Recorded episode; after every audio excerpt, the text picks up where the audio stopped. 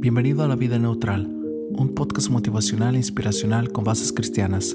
Soy Sergio Bet.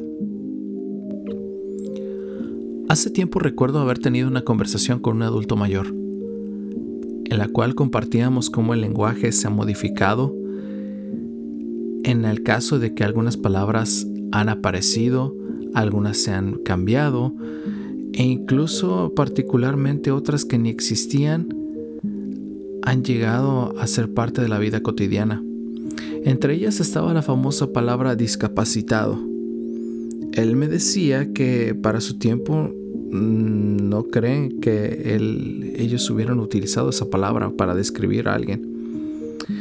Por ejemplo, en el barrio era más fácil llamar a la gente aludiendo sus defectos físicos como por ejemplo el tuerto, el mono, el prieto o el cabeza de papa o, lo que fuera, ¿no? Hace poco leí un relato que me hizo acordar de esos días en los cuales yo también recuerdo que era muy fácil poner apodos y ser muy crueles con ello. En ese relato cuenta Tony Campolo en su libro You Can Make a Difference o tú puedes marcar la diferencia que está en el en la página 35 y 36. Y esto ocurrió en, un campamento de jóvenes y tuvo como protagonista un jovencito llamado Beto.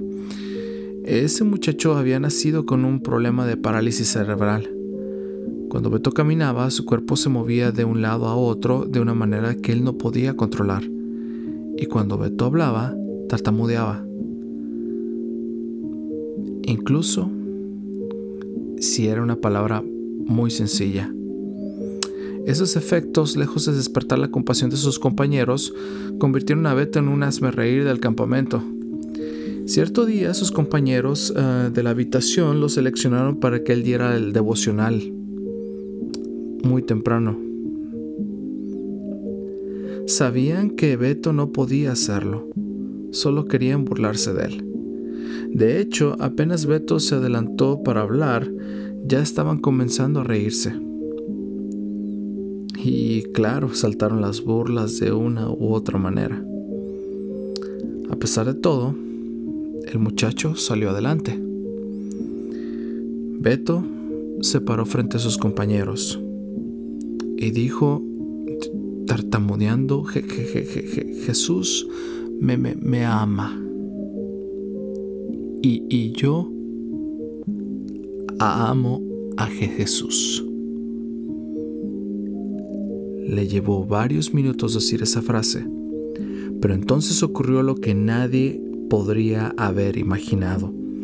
Cuando terminó de hablar, muchos jóvenes estaban llorando. Cuenta Campolo que esa mañana se produjo un verdadero revivamiento. Cesaron las burlas y decidieron consagrar su vida al Señor Jesús.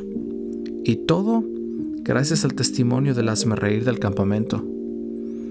Esa mañana, 150 muchachos aprendieron al menos dos lecciones.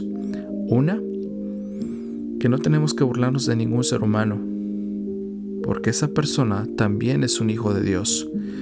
Y la otra, que no hay límites para el poder de Dios.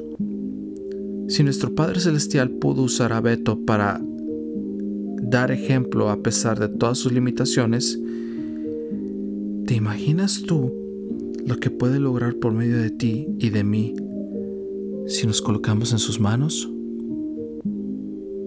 Interesante. Algo para qué pensar el día de hoy. Sean buenos y compasivos con otros. Efesios 4:32 si te gustó este podcast, te invito a compartirlo con tus amigos y hagamos que este proyecto crezca. No olvides que nos encontramos en iTunes y Spotify. La vida neutral, con meta hacia la eternidad. Padre Celestial, pongo mi vida en tus manos para que la uses de acuerdo con tu voluntad. Y ayúdame a ver en cada ser humano una preciosa alma por la cual tu Hijo murió en la cruz.